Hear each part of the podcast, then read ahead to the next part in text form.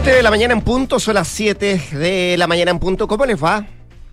Muy, pero muy buenos días. Bienvenidos a una nueva edición de Duna en Punto que hacemos por la 89.7 desde la ciudad de Santiago, la capital de este país, acá en la región metropolitana, que tiene cielo nublado a esta hora pero entiendo que se va a despejar el transcurso de la jornada. Ya le vamos a contar a Josefina Stavrakopoulos cómo va a estar el pronóstico del tiempo para esta jornada día martes 18 de octubre. Un día que, mm, si uno lo recuerda hace tres años, em, para algunos buenos recuerdos, para otros malos recuerdos. En general, una situación compleja con, eh, con, situaciones de violencia, en fin. Eh, la memoria no es igual para todos eh, y hoy día vamos a ver cómo se representa aquella memoria a tres años del llamado estallido social. Se espera que el presidente de la República, Gabriel Boric, que además va a vivir su primer 18 de octubre en la moneda, eh, exprese un discurso habla a propósito de lo que significa esta fecha. Eh, no está claro el lugar. Se sabe que es la moneda. No se sabe si en el patio de los naranjos, si va a ser en, en, el Salón Bombara. No, no, no, está muy claro. Tampoco se sabe si lo va a hacer solo acompañado de alguno de sus ministros pero sí va a hablar hoy día y se va a referir a esta fecha el presidente Gabriel Boric. Eso en un entorno también viene complejo que se está generando, que se ha ido generando eh, a propósito de los tweets que tienen que ver con, em, con historias pasadas respecto al cuestión, a cuestionar el rol que tenía Carabineros en su momento, em, una situación de realidad económica también y de seguridad en el país que no es de las mejores, eh, y eso se traduce también en números, porque además este 18 de octubre pilla el presidente Gabriel Boric con uno de sus apoyos más bajos de lo que va desde que asumió en marzo pasado. 27% de apoyo de acuerdo a lo que establece o lo que estableció este fin de semana la última encuesta Academ. Así que vamos a estar pendientes de los dichos del presidente Gabriel Boric y también qué es lo que piensan en el otro lado de la moneda, la otra cara de la moneda, lo que piensan los partidos, los dirigentes del, eh, de la derecha de Chile Vamos, en concreto de la oposición en, eh, ese, en ese tema y en este día 18 de octubre. También hay medidas de seguridad que se van a tomar y ya está bastante claro dos cosas, ¿ah? que da la impresión que el comercio va a cerrar más temprano y que comienza una especie de eh, plan eh, especial del transporte público que a las 3 de la tarde va a tener eh, reforzamiento de buses y también con horarios especiales para el metro. Es parte de lo que vivimos este 18 de octubre. Josefina Stavrakopoulos, ¿cómo te va? Muy bien, ¿y a ti? Bien, pues. Me alegro. Acá estamos. Hoy día... Está bien nublado, ¿ah? Sí, sí, está nublado, pero la temperatura es más alta que días anteriores a esta hora. Hay 10 grados a diferencia de los 8 que ah, teníamos normalmente, sí, pero eh, va a empezar a despejar durante el transcurso de la tarde y la máxima podría llegar a unos agradables 22 grados de temperatura. Si nos vamos a otras zonas donde nos escuchan, por supuesto,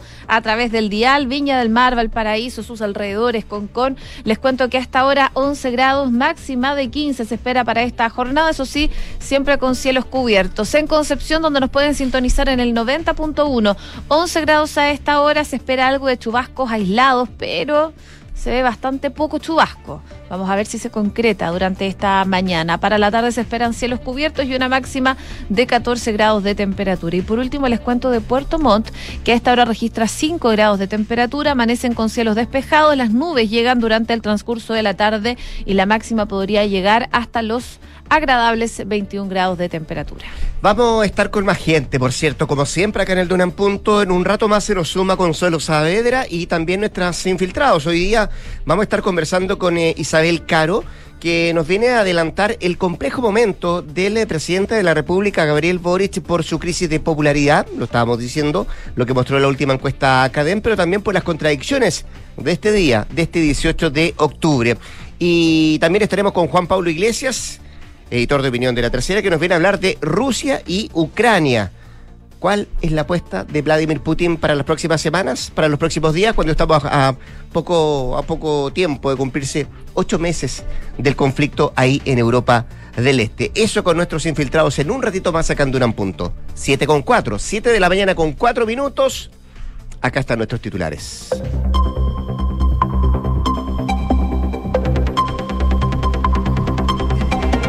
El presidente Gabriel Boric dará una declaración esta mañana a tres años del estallido social. En la previa, el mandatario aseguró que la oposición busca hacer creer que nada pasó y que hay demandas de fondo que siguen vigentes.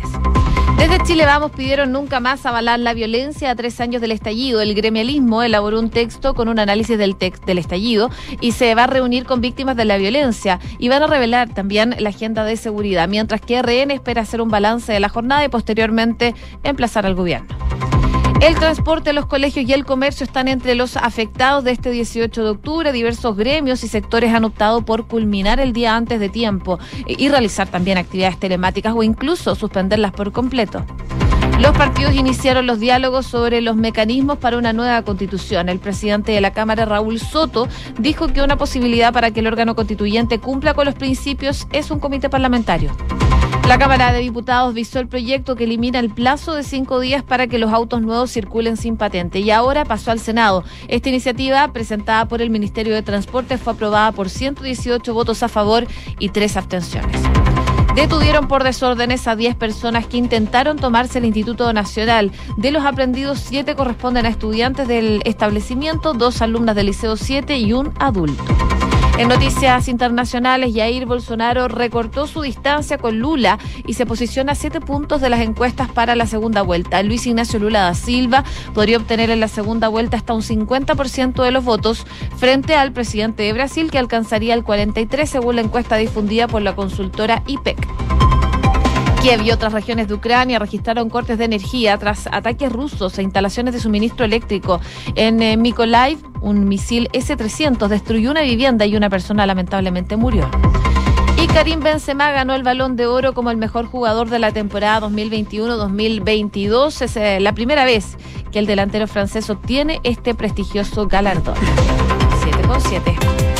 Decíamos al inicio del programa que va a ser el primer 18 de octubre el presidente Gabriel Boric en el Palacio de Gobierno en La Moneda y seguramente lo tendrá mirando el escenario país con una mirada retrospectiva y además preparando un discurso que dicen en La Moneda ya lo tiene listo al menos en el tono, ¿ah?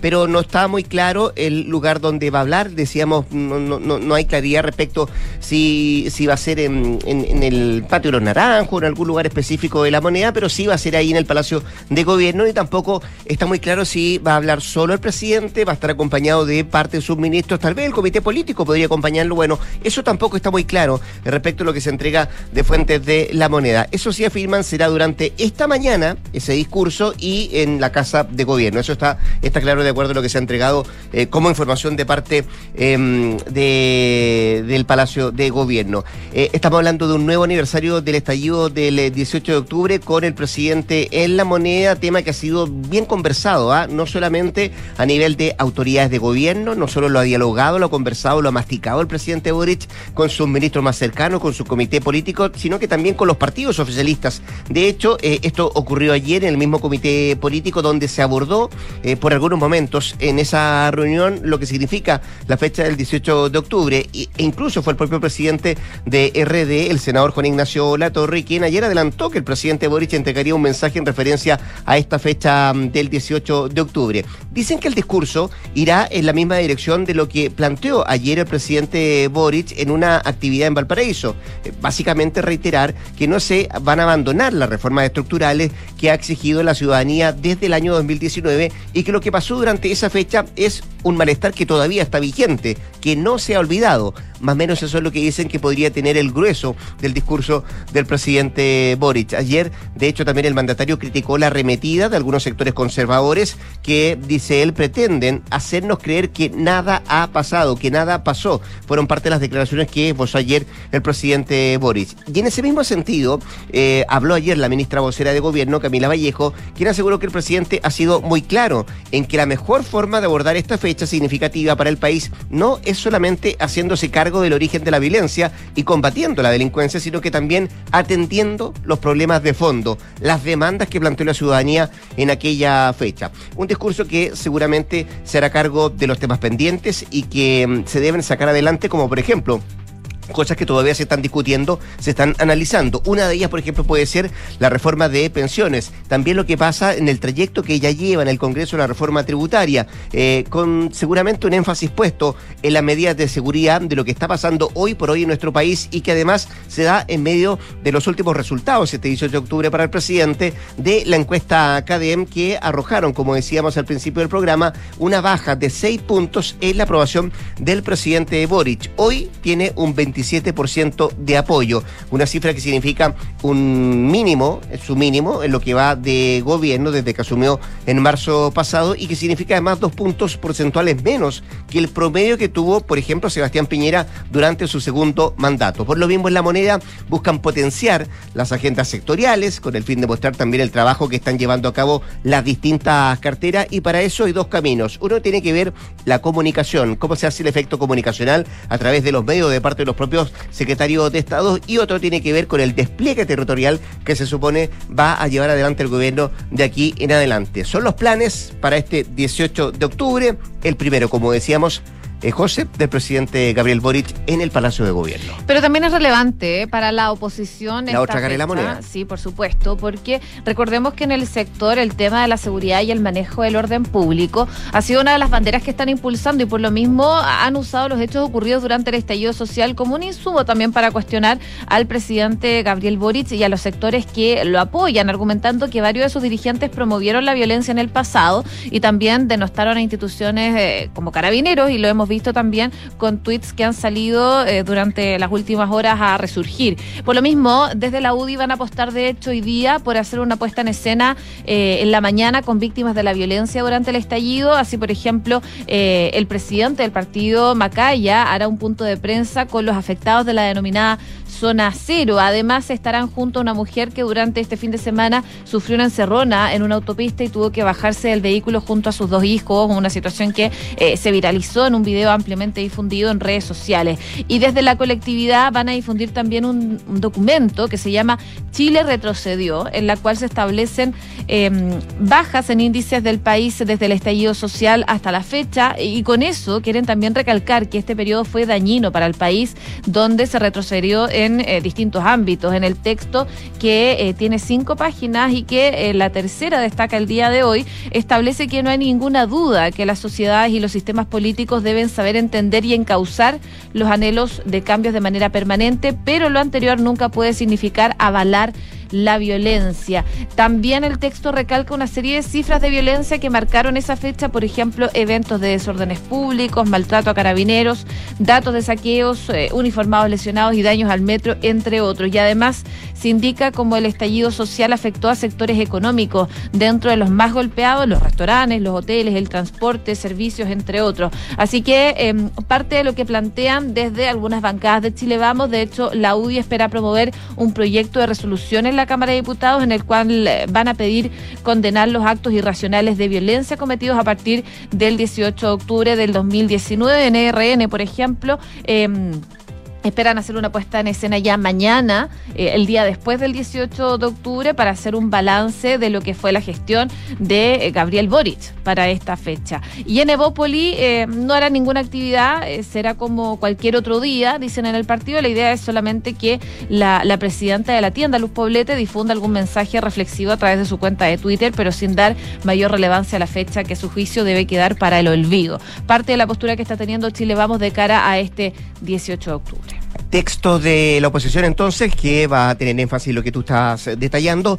Vamos a estar pendientes también del discurso del presidente Gabriel Boric. Y lo que decíamos al principio también, hay medidas de seguridad que se han adoptado, preventivas por cierto. Ayer hubo una serie de reuniones, hay un comité em, político em, instalado en la moneda también, un comité policial que va a estar instalado en la moneda, pendiente de lo que puede ocurrir en el transcurso de esta jornada. Varios establecimientos educacionales incluso suspendieron sus clases más temprano hoy día. Otros, como los liceos emblemáticos, también decidieron hacer eh, clases de manera remota en esta jornada para evitar eh, situaciones eh, que puedan generar algún disturbio. Así que muy pendientes de este 18 de octubre, 7 con 14. Estás en Duna en Punto. Vamos a otro tema, porque ¿será la diputada comunista Carol Carrión la próxima presidenta de la Cámara de Diputados? Es la pregunta que todavía no tiene respuesta, a pesar de que se vienen días bien intensos y bien eh, decidores respecto a qué es lo que va a pasar con la mesa directiva de la corporación.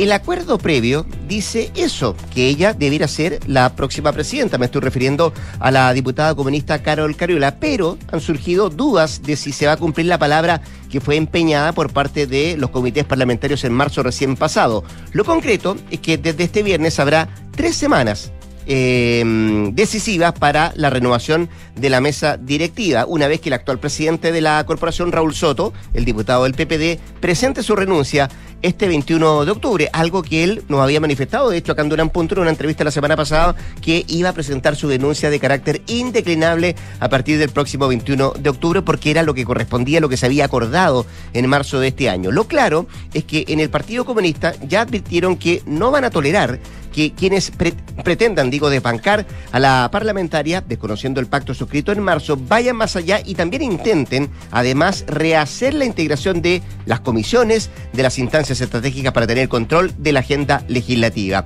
Y lo anterior demuestra el riesgo de que la diputada comunista no sea, por cierto, elegida como presidente de la corporación.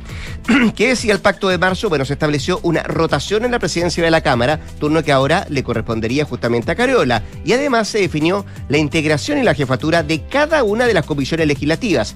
¿Qué dice el Partido Comunista? Bueno, de hecho ellos acusan que detrás de esto estaría la derecha antidemocrática, una postura que también es compartida por el gobierno y los grupos oficialistas que ya acordaron pelear en todos los espacios, incluso en tribunales, un cambio de esta naturaleza que podría significar un severo revés para la agenda gubernamental. No obstante, también hay una lectura de las bancadas opositoras em, que dicen y apuestan a que eh, la derecha podría, por ejemplo, ofrecer la presidencia a algún diputado de la democracia cristiana. Surge también lo que podría generarse en los independientes y en el Partido de la Gente. Bueno, actualmente Actualmente se dice que son al menos 12 los diputados que fueron parte del acuerdo administrativo de marzo que están con dudas de apoyar a la parlamentaria del Partido Comunista, Carol Cariola, para que sea la futura presidenta de la Cámara de Diputados. Todo todavía en compás de espera y con muchas dudas. Totalmente, de hecho hay quienes derechamente ya han manifestado su voluntad de votar en contra. Estamos hablando de Pamela Giles, René Linco. Están dentro de esos 12 que yo decía. Claro, Gaspar Rivas y precisamente... Al menos eh, que lo han esposado, porque hay otros que sí, todavía... Otros todavía no lo han dicho abiertamente. Y bueno, precisamente el Partido de la Gente... Eh,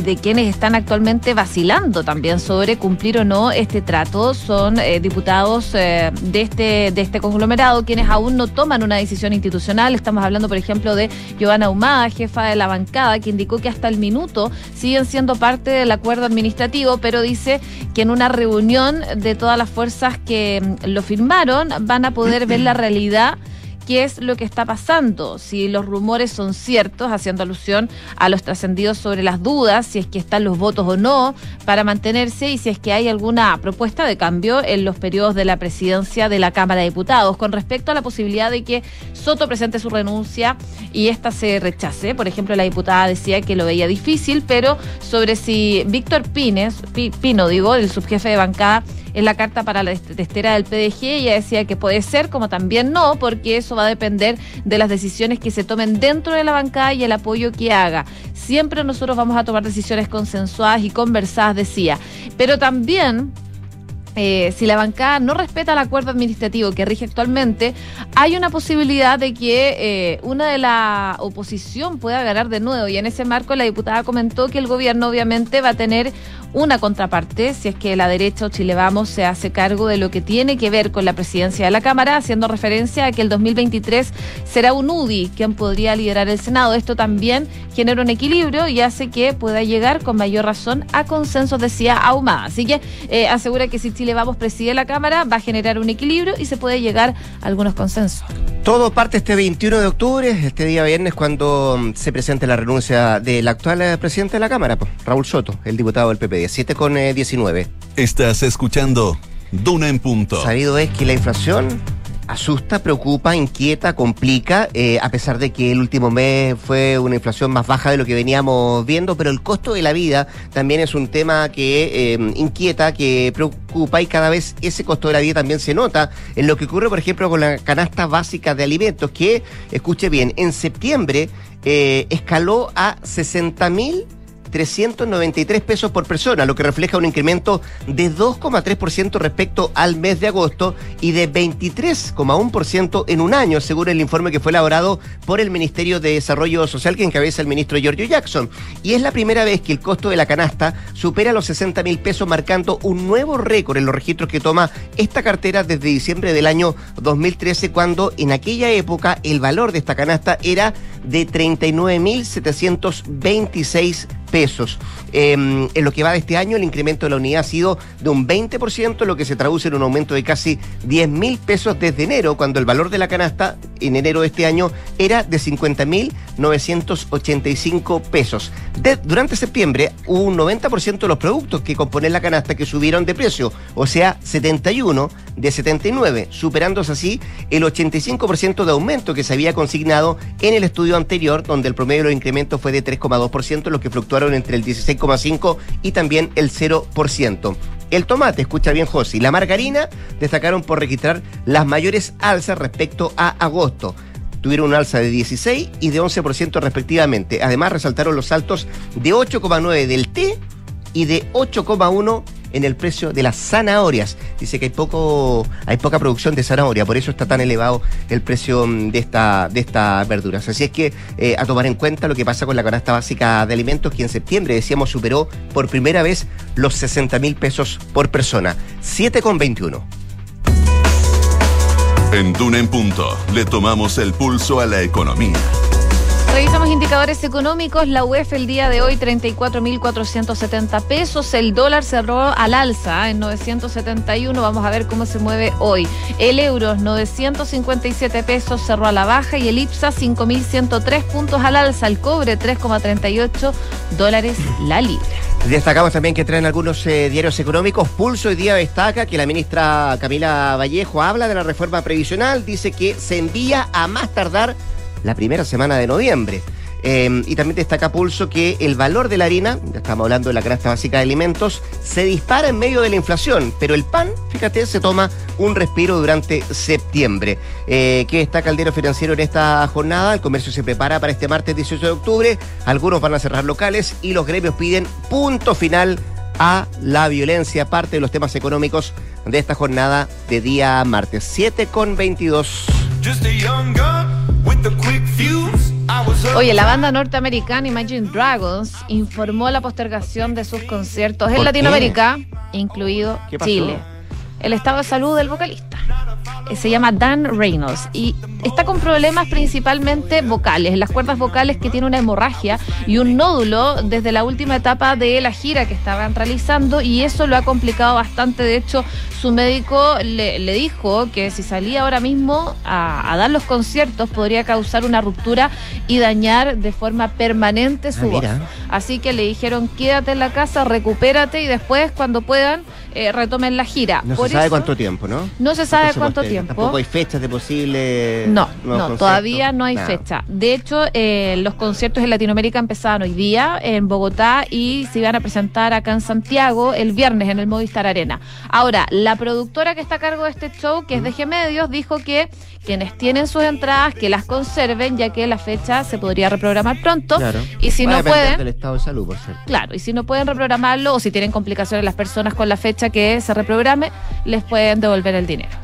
Con los norteamericanos de Imagine Dragons nos vamos a la pausa comercial. La Jose vuelve a las 8 para actualizarnos las informaciones y antes de la pausa conecta la gestión de tu empresa con Sapiens CRP y tu área de gestión de personas con Senda, ambas soluciones de Fontana y su ecosistema de gestión empresarial. Integra todos los procesos de tu compañía en defontana.com.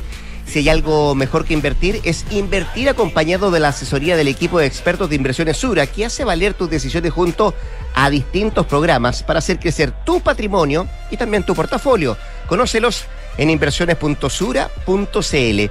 El poder de tus decisiones crea futuro. 7,24. Nos vamos rápidamente a la pausa comercial. Nos queda mucho más que revisar acá en Duran. Quédese en la 89.7.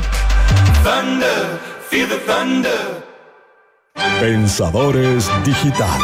¿Por qué extraer información y realizar cruzas desde tantas fuentes de datos si existe Sapiens CRP?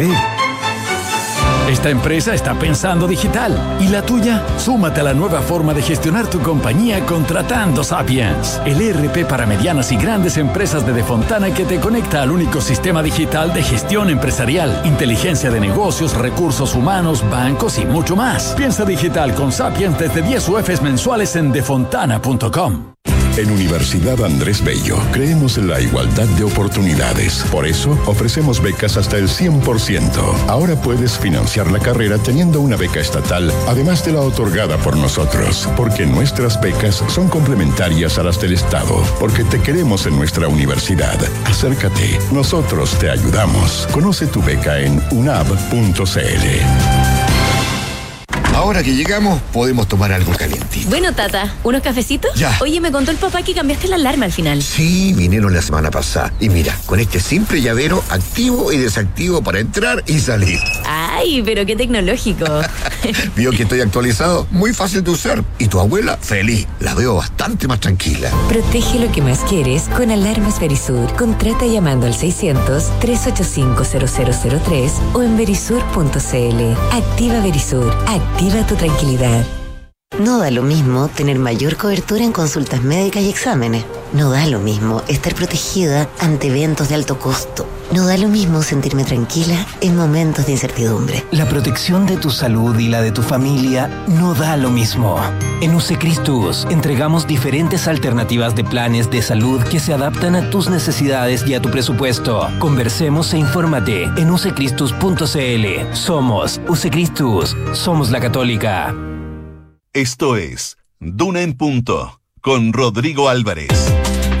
7 de la mañana con 26 minutos, seguimos acá en el 89.7, momento de conversación, momento de diálogo. Hablemos de este 18 de octubre y también de cómo avanzan las conversaciones en torno a un nuevo acuerdo constitucional.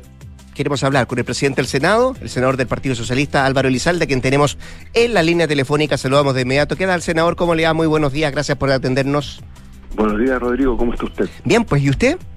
Bien, bien. Qué bueno. Oiga, eh, partamos por la fecha, ¿le parece? Sí. ¿Qué espera de esta jornada usted y qué espera del discurso del presidente Gabriel Boric? Yo espero que en los actos eh, de conmemoración de, de una fecha histórica, sin lugar a duda, eh, prime un sentido de responsabilidad y por tanto que todos estos actos se desarrollen pacíficamente. Y creo que es muy importante en democracia preservar el respeto recíproco, erradicar toda forma de violencia y no pasar bajo ninguna circunstancia a llegar a los derechos de los demás. Así que en ese sentido espero que eh, las conmemoraciones sean eh, pacíficas con respeto al Estado de Derecho. Eh, y el contexto en, en, el cual nos pilla este 18 de octubre, senador, ¿cómo, cómo lo ve usted? Hemos vivido años complejos. Uh -huh. Efectivamente, el 18 de octubre dio cuenta de un enorme malestar ciudadano ante desigualdades, abusos que son inaceptables, que es necesario erradicar eh, y que implica impulsar cambios profundos para construir una, sociedad con mayor, mayores niveles de justicia social, eh, sin, sin tantas desigualdades, por decirlo de alguna manera, eh, pero creo que todavía está pendiente la tarea.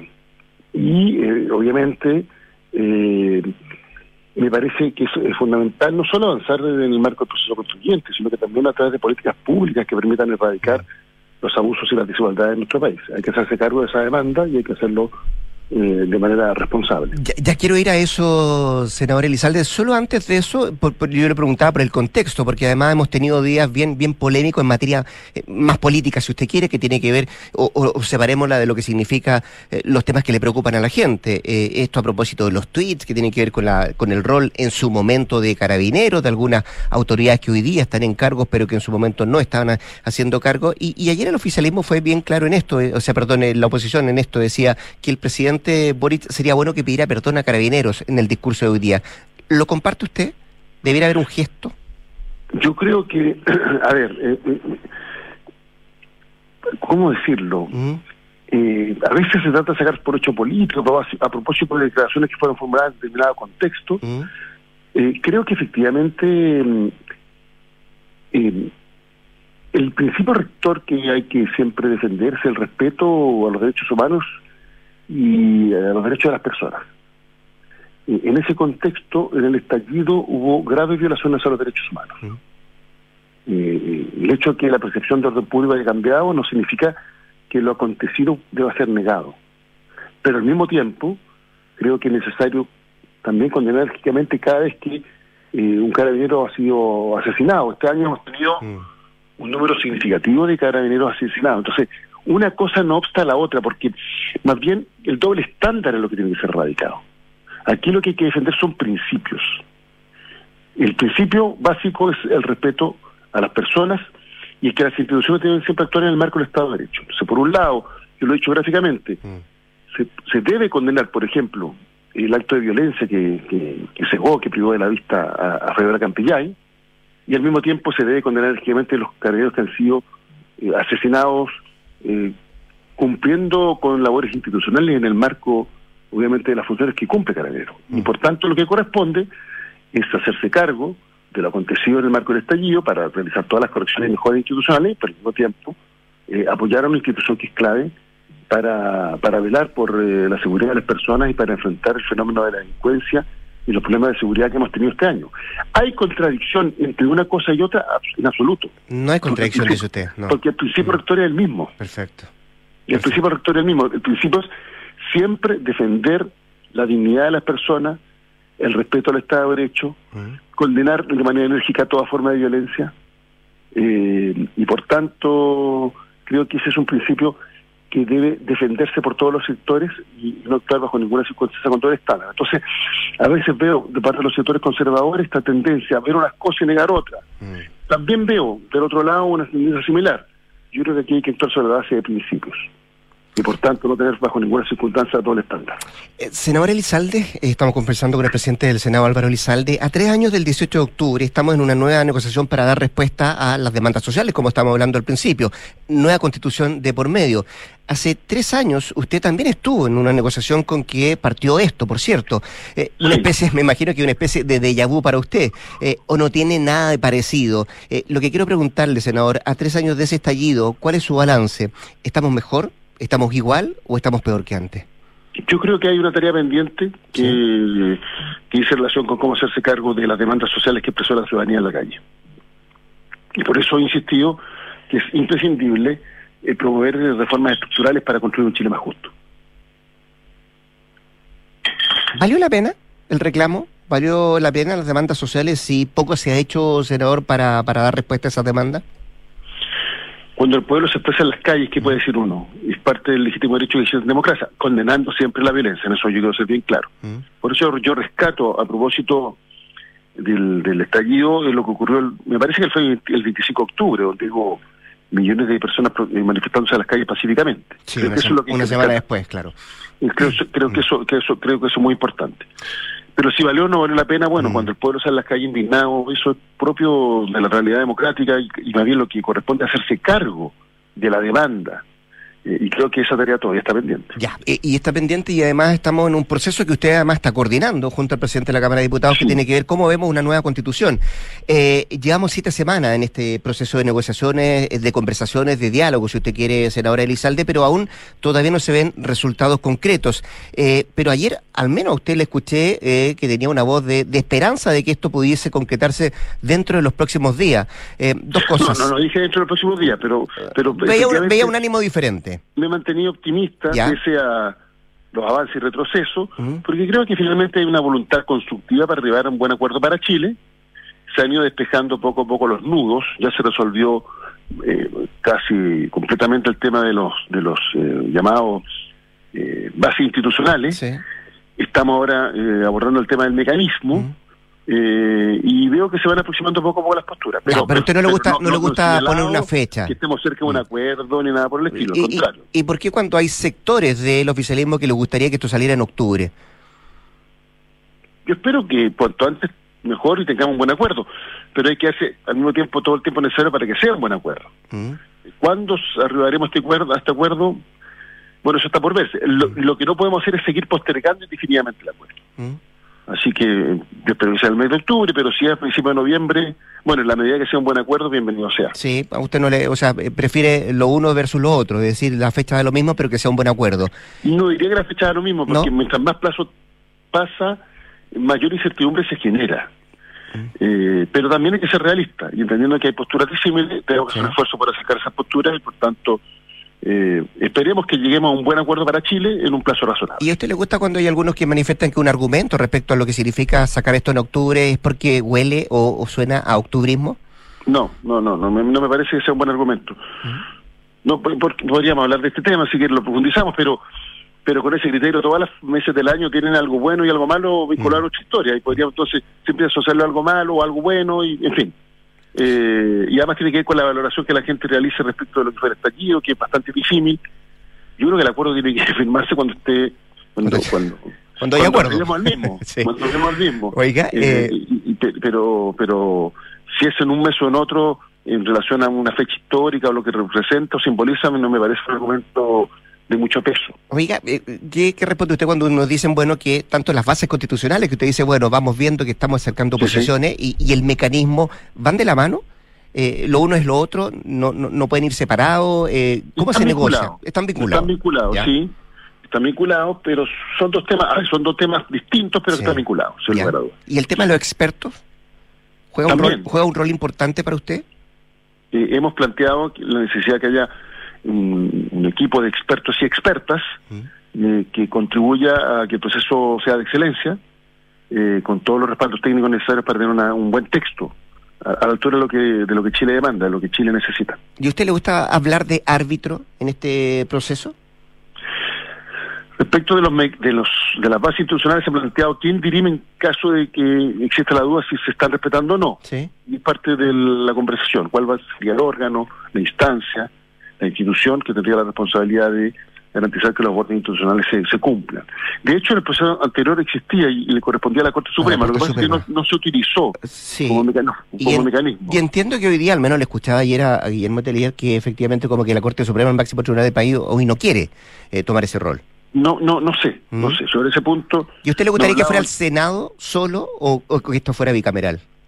Eh, a ver, sobre el tema de la Corte Suprema yo no he hablado con, el, con los ministros sobre este punto, ni ellos han hecho expresado una, una, una, opinión institucional. Alguien en la reunión dijo que que parece que mm. no, no querían, pero pero no es algo que me consta, así que no, sobre ese punto no, no voy a emitir opinión. Ya, ¿y debería ser Congreso solo el Senado o esto debería ser bicameral como también plantearon el Partido Comunista? es parte del debate, eh, pero insisto. Eh, pero de lo que usted ha escuchado, ¿para dónde se acerca esto, senador? no me haga adelantar lo que es la postura de, las conversaciones. Se han planteado distintas alternativas. Ya. Eh, y no se ha arribado todavía ningún acuerdo en la materia. Ya, déjeme seguir con la jerga futbolística. ¿Quién está trancando la pelota hoy día, senador? No sé si hay alguien que esté trancando la pelota, porque mm. los que no quieren acuerdo formaron una mesa paralela, bastante poco representativa, es la verdad, y que y, integrada por un grupo de personas tan intolerantes que entre ellas ni siquiera se portaron y terminaron peleando la semana pasada. Mm. Y, aprovecho algo, algo el distingo, porque gente cree que, que las iniciativas son las mismas. Eso es algo que no tiene nada que ver con el diálogo institucional que estamos desarrollando en el Congreso. ¿Mm? Si bien la reunión se realizó en el Congreso, porque la convocó un parlamentario, no tiene nada que ver con el diálogo eh, que es un marco de tolerancia, respeto, con sentido constructivo y de buena fe estamos desarrollando eh, y al cual hemos convocado con el presidente de la Cámara. Ya. Eh, y lo que se ha ocurrido es que algunos sectores eh, no han tenido definiciones inmediatas respecto a sus propuestas, han tenido procesos, podríamos decir, de deliberación interna. Y eso ha retrasado, por razón obvia, porque mientras, no se, un, actor fundamental del diálogo nos llega con propuestas específicas mm. o no ha definido su propia postura, bueno, hay que esperar a que resuelva sus temas internos para, internos para que pueda eh, generar sus propuestas. Ya, las últimas dos. Eh, en el caso del órgano redactor, ¿es casi un hecho, senador? No, no, no, no le digo que, o de lo que usted ha escuchado, que tendrá menos integrantes que la convención anterior. Es probable que sí. Es probable que sí sea. Ya. Eh, ¿Y le gustó la frase de Escalona o no? Que esto que no importa el color del gato, sino que case ratones. Yo creo que tenemos un desafío enorme y tenemos que crear una buena constitución para Chile. Mm. Y una buena constitución para Chile implica que tenga una base de apoyo transversal, que no sea mm, cuestionada, que no sea objeto de controversia y que por tanto tenga vigencia por décadas. Eh, ese es un desafío enorme. Hay que aprender de las lecciones del proceso reciente, que llevó al resultado del 4 de septiembre. Y por eso creo que tiene que primar un diálogo inclusivo, un diálogo incluyente, eh, que, todas las miradas de la sociedad chilena sean consideradas al momento de elaborar el texto. Y esto no es como aprobar una ley que puede aprobarse por una mayoría circunstancial. Una constitución es algo distinto. En la constitución va todo aquello en que estamos de acuerdo. Y además la constitución establece mecanismos para resolver nuestras diferencias en aquello en que estamos en desacuerdo. Eh, y por tanto, creo que lo, eh, lo relevante es eh, tener un proceso que sea exitoso sobre la base de, esos parámetros. Y que además de certezas, esto es bien importante. Mm. Yo creo que el mayor factor de inestabilidad que hay en Chile no hacer nada. O sea, creer que aquí no ha pasado nada, olvidarse de lo que ocurrió el 18 de octubre, eh, creo que no es una actitud responsable para lo que viene para adelante, al contrario. Tenemos que hacernos cargo de los cambios que necesitamos implementar, pero estos cambios hay que hacerlos bien. ¿Y cómo se hacen bien los cambios? A través de un diálogo que no excluya a nadie, sin descalificar las posturas del otro, incorporando las distintas miradas, teniendo una constitución de la que todos nos sintamos parte y en la que todos nos sintamos interpretados. Nos quedamos con esa reflexión. El presidente del Senado, Álvaro Elizalde, conversando esta mañana con Duna. Gracias, senador. Que esté muy bien. Rodrigo, tenga una buena jornada. Igualmente, ¿eh? 7 con 40, vamos a la pausa. Invierte sin excusas con Ingebec Inmobiliaria. Ahora te ayudan a comprar un departamento en verde o con entrega inmediata, pagando el pie hasta en 48 cuotas sin intereses. Descubre este y más beneficios en ingebecinmobiliaria.cl. En caso de faltar, ¿cuánto tiempo tu familia estaría protegida? Con el seguro de vida, ahorro y salud, protección integral MedLife, tienes más protección para tu familia y más tranquilidad para ti. Solicita una asesoría en medlife.cl. Nos vamos a la pausa. Acá en el estudio se vienen nuestros infiltrados, Isabel Caro y Juan Pablo Iglesias. Y desde Londres tenemos a Consuelo Saavedra a la vuelta de este corte comercial. Vamos y volvemos. ¿Tus inversiones están creando el futuro que quieres? Sí, y no solo el mío, también el de mi familia. ¿Tu patrimonio está protegido? Sí, porque elijo asesorarme con expertos. El poder de tus decisiones crea futuro. Por eso en Inversiones Sura te asesoramos con soluciones personalizadas y con la mayor oferta de inversión del mercado. El poder de tus decisiones crea futuro. Sura. Cuando te ponen el pie, no siempre es una zancadilla. Ahora en Ingebec Inmobiliaria te ayudan a comprar un departamento en verde o con entrega inmediata, pagando el pie hasta en cuatro años y sin intereses. Por fin la oportunidad que estabas esperando para invertir. Encuentra este o más beneficios en ingebecinmobiliaria.cl. Ingebec Inmobiliaria, tu inversión, nuestro compromiso. Chile Ceremonia de titulación de Vicente. Y lo más importante, le doy gracias a mi viejita, que aunque hoy ya no está, tenía toda la razón. Contratar un seguro de vida en MetLife fue la mejor decisión para que nunca nos faltara nada. Si mañana llegas a faltar, ¿por cuánto tiempo estarán protegidos? Solicita una asesoría en medlife.cl y conoce el nuevo seguro de vida Protección Integral. Más protección para tu familia, más tranquilidad para ti. MedLife, recorriendo la vida juntos. Enfrentar el cambio climático es tarea de todos. Duna, por un futuro más sostenible. El sector energético mundial está bajo la presión del cambio climático. Así lo informó la Organización Meteorológica Mundial que advirtió que las olas de calor y las sequías están poniendo a prueba la generación de electricidad y la resiliencia física de la infraestructura energética. El informe devela que la escasez hídrica no solo afectará la generación hidroeléctrica, sino también a las centrales nucleares y térmicas que requieren agua para refrigerar sus sistemas de producción. Según la entidad, un tercio de las centrales térmicas se encuentra en zonas con alto estrés hídrico, situación que también está afectando al 15% de las instalaciones nucleares. Acciona, expertos en el desarrollo de infraestructuras sostenibles para recuperar el planeta. Si tienes un proyecto de construcción y arquitectura que mejora el entorno y la calidad de vida de las personas, postula a Premio Aporte Urbano en cualquiera de sus cinco categorías y gana como mejor proyecto inmobiliario de densificación equilibrada, integración social, equipamiento o edificio de uso mixto, espacio de uso público e intervención patrimonial. Porque los aportes urbanos tienen premio. Extendimos el plazo. Postula tu proyecto hasta el 24 de octubre en www.premioaporteurbano.cl. Oye, ¿subiste la última de Soto? No, ¿qué hizo ahora? Se compró un auto. Nah. ¿Pero cómo? ¿Y de cuándo se metieron en ese cacho? Parece que ayer la señora no lo quiere ni ver. Ahora sí que la embarró. Pero ¿cómo tan huevo? Se parte de la nueva experiencia de tener un auto. Suscríbete a smarticar.cl sin hacer trámites, pagar mantenciones, patente ni seguros. Smarticar. Comprarse un auto no es smarty. Maca, ¿qué haces por acá? Hola Javi, qué rico verte. Pensé que estaban de vacaciones. Sí, regresamos ayer. Estuvimos en el sur con los niños dos semanas y nosotros descansamos N. Me imagino. ¿Y cómo hicieron con la casa tanto tiempo? Todo perfecto. Contratamos la alarma de Verisur antes de irnos y resultó genial. Pudimos controlar desde la app la casa y así estar más tranquilos. Ya, qué buena. Protege lo que más quieres con alarmas Verisur. Contrata llamando al 600-385-0003 o en verisur.cl. Activa Verisur. Activa tu tranquilidad.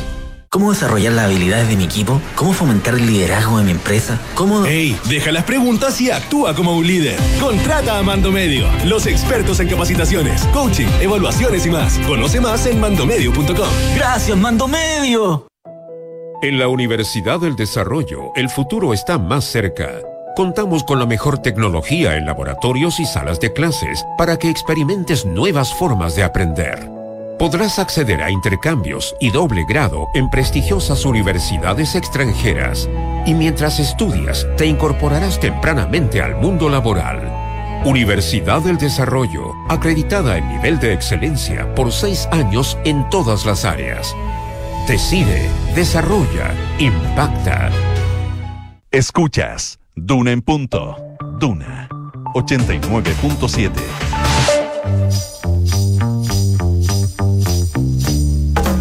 Son los infiltrados en Duna en punto.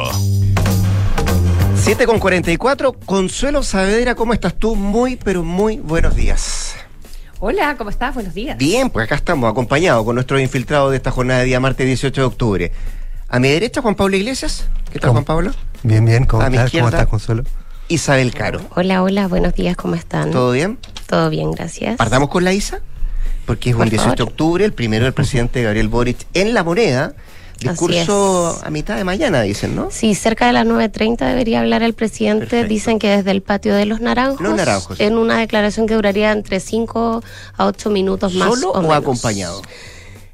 Todavía no está No claro. está claro. Ah, ya. Podrían haber algunos ministros, dices tú. Podría ser. Ya.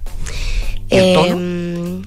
Bueno, un poco lo que lo que hemos estado conversando en, en los últimos las últimas horas con, con personeros del gobierno es que lo que busca el mandatario en esta jornada es dar eh, de alguna manera un mensaje que le hable a todos los chilenos y no solamente a una parte eh, más allá de las interpretaciones y matices que tengan respecto eh, de si esta es o no una fecha para recordar, conmemorar, eh, en fin. Y eh, es por eso que el tono del mensaje sería eh, un tono republicano, en donde el presidente, tal como lo hizo ayer, reconozca de alguna manera que existe un malestar que permanece vigente, ¿cierto? Que fue el mismo de alguna manera que lleva a, a la gente el 18 de octubre a manifestarse y todo lo que ocurre después de eso. Y también porque hay mucha preocupación en la moneda, Rodrigo, respecto de lo que decía ayer el presidente, sectores que buscan de alguna manera eh, relativizar eh, los hechos que eh, ocurrieron el 18 de octubre, sobre todo en materia de eh, violación a los derechos humanos. Eso es algo que preocupa harto al gobierno y va a ser uno de los mensajes también que recalque hoy día el presidente Gabriel Boric. Además, esto ocurre en un momento en que él, como figura política, está bastante golpeado. Veíamos las encuestas el día de ayer, por primera vez por debajo del 30%, llega a un 27%. El número más bajo desde que asume, ¿cierto?, como presidente de la República. Entonces, eh, por lo mismo, ha sido muy complejo para la moneda eh, buscar ciertos equilibrios hoy día. Eh, es un gobierno que no está en una posición eh, cómoda, ¿cierto?, hoy día para... establecer ciertos mensajes que, que, se, que se podían de alguna manera antes dar alguna licencia. Recordemos que este es un gobierno que llega a la moneda eh, prometiendo eh, dentro de sus promesas de campaña eh, la liberación de los presos del estallido, cierto indulto, eh, este proyecto que sigue durmiendo en el Senado y que el gobierno ya reconoció que no tiene los votos. Y hoy día esperaríamos un mensaje bastante alejado de esas señales, ¿cierto?, con las que llega este gobierno a la moneda, un mensaje Pero- más bien moderado y que apunte, eh, como les decía antes, a equilibrar. Eh, a equilibrar este reconocimiento, ¿cierto?, de la violación de los derechos humanos, por cierto, pero también de que hay malestares vigentes que a este gobierno le toca hacerse cargo. Consuelo. Mm. Pero ahí lo que yo me hago la pregunta porque em, es eh, si va a haber alguna eh, referencia a la violencia o a eh, las disculpas, el perdón, porque y eso vinculado a los temas de seguridad y ahí lo engancho con la popularidad a la baja en las encuestas también, que es uno de los factores, pero pero esa es una posición en que lo trata de poner entre la espada y la pared la, oposición y por lo menos las declaraciones de ayer del gobierno no hubo referencia a eso, sino más bien a los pendientes en, en, materia de derechos sociales a propósito del estallido, nada sobre eh, lo que ocurrió en términos de la violencia o la condena a la violencia. Claro, es que ahí es otro, otro factor que el gobierno tiene que, ponderar en el sentido de que hemos estado, eh, han enfrentado ellos unas semanas muy complejas en términos de las polémicas relativas a eh, lo que piensa realmente su gabinete respecto de la labor de carabinero. Eh, hemos conocido estos tweets de exministros acusando en el fondo con acusaciones gravísimas a esa institución.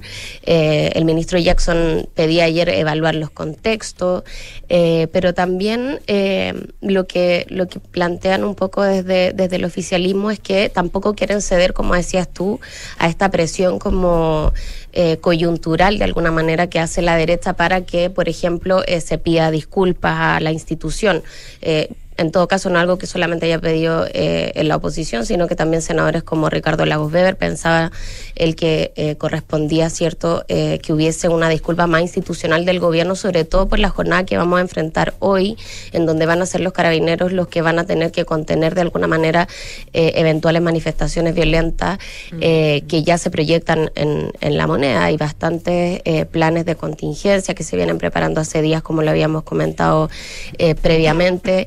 Eh, pero la verdad es que un tono como de disculpas a la institución por ahora no está, no está sobre la mesa. Eh, sí, gestos han habido, mm. eso es innegable. O sea, el ministro Grau reuniéndose mm. con el general director, con la ministra Orellana. O sea, esas son señales que, que, tienen también un costo político por el flanco izquierdo para este gobierno y eh, que ellos saben que no son menores. Ahora, eh, el presidente Gabriel Boric ha sido bien claro durante los últimos meses en un respaldo irrestricto, diría yo, a, a Carabineros de Chile, sobre todo en la semana pasada tras el asesinato del sargento Carlos Retamal. Y la golpiza que tuvieron los funcionarios en Puerto Montt también. También, y que ahí él fue muy duro eh, respecto de esa, de esa situación también. Así que bueno, vamos a ver ahí cómo el presidente eh, equilibra una ecuación que no es fácil, eh, este mensaje que sería, como les comentaba, a, a media mañana desde el patio de los Naranjos en la Moneda. Nueve y media más o menos. Más o menos. Vamos a estar pendientes entonces del discurso del presidente Gabriel Boric este 18 de octubre. ¿Vamos a Europa del Este, don Juan Pablo Iglesias? Vamos a Europa Entiendo que hubo un este. nuevo ataque esta mañana de parte de Rusia. Así es. Y hay varias regiones que no tienen electricidad, se queja Zelensky. Sí, un, nuevo ataque y el de la mañana fue a eso, mm. específicamente a centro de, de, abastecimiento de electricidad, eh, que es un poco también lo que pasó ayer con estos drones eh, suicidas que sonaba un poco a película de ciencia ficción, pero era real.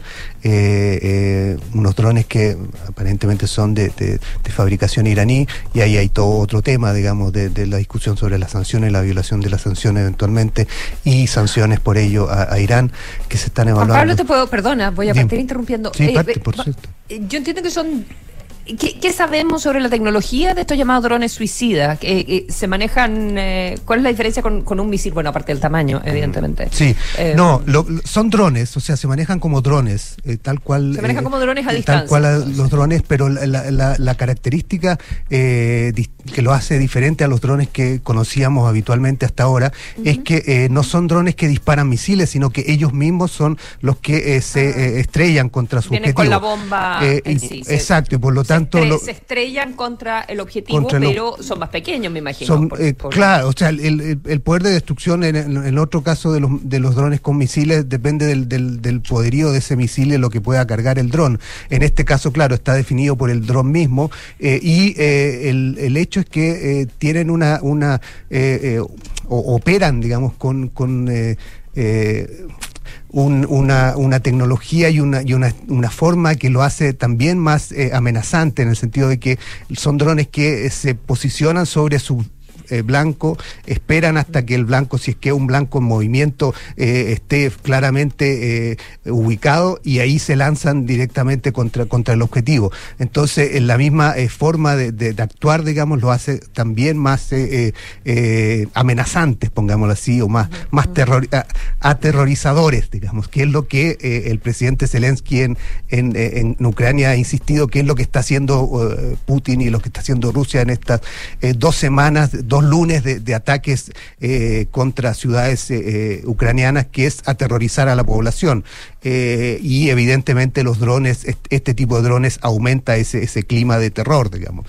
ahora, el objetivo de, Putin aparece, según Zelensky, como ese, como aterrorizar a la población, pero también, y ha habido dos lunes, el lunes pasado y, el, y este de, ayer, en que se han lanzado ataques contra población civil. el del lunes pasado fue incluso planteado así como una respuesta al ataque al puente de Kerch, que es el puente que une Crimea con, con Rusia continental, digamos, con el continente ruso, con, el continente donde está Rusia, digamos, por lo tanto, y, que era una obra de ingeniería de la cual Putin se sentía muy orgulloso, digamos, por lo tanto fue una respuesta previsible, digamos, que iba a responder Putin de alguna manera y lo hizo de esa manera atacando a población civil. Eso hizo que la guerra entrara en otra, en otra, en otra fase, digamos, evidentemente, eh, porque eh, la violencia que se ha eh, lanzado contra la población civil ha aumentado los cuestionamientos a, la estrategia de Putin y las razones de por qué Putin está llegando a este nivel.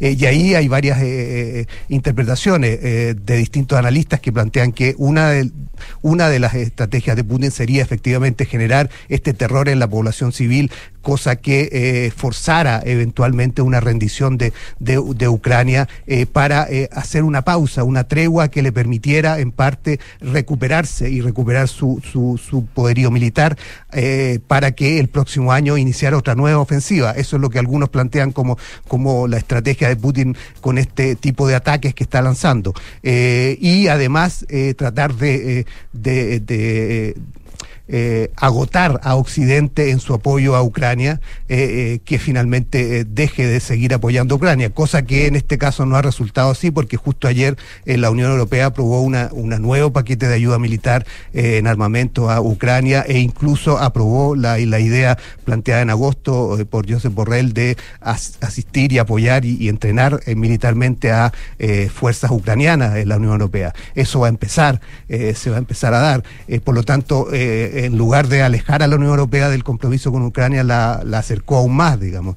Eh, por lo tanto, por ese lado no está, no está generando los resultados que, según algunos analistas, es lo que Putin busca.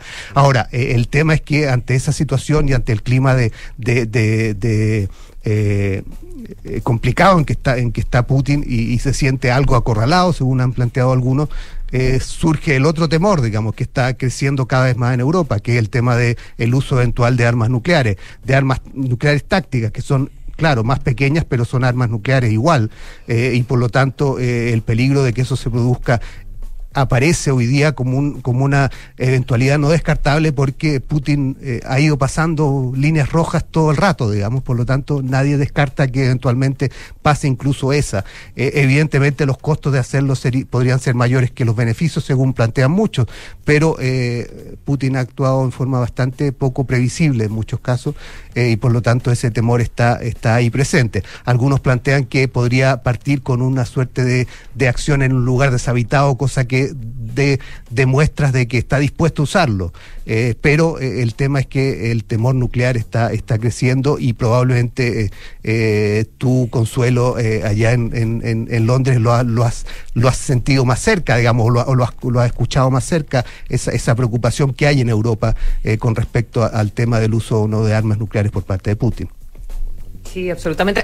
Y de, hecho, hoy día en la mañana acá en Inglaterra había un, viaje, hay que ver de qué se trata, pero el ministro de Defensa, el encargado de la Defensa, el secretario de Defensa, partió como en un viaje inesperado a, Washington y, toda la prensa estaba especulando de, qué se trataba. Mm, sí, bueno, Biden había hablado la otra vez sobre el tema del arma de nuclear. de compra no va, ¿cierto?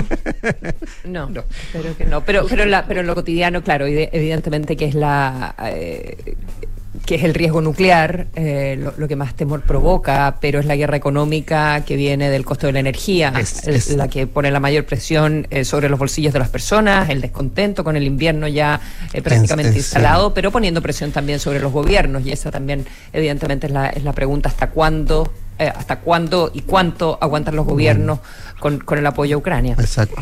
Ocho meses se cumplen el 26 de octubre. Ocho meses se cumplen en los próximos días, sí, sí. así que estamos una guerra que supuestamente iba a ser corta, según Putin, eh, se ha ido alargando. Juan Pablo Iglesias, Isabel Caro, nuestro infiltrado de este martes. Gracias, ¿ah? Gracias. Gracias. la jornada. Gracias, Consuelo. Cuídate. Se viene Hablemos en Off. Antes, la actualización de informaciones con Josefina Stavrakopoulos. Quédese acá en Dura 89.7.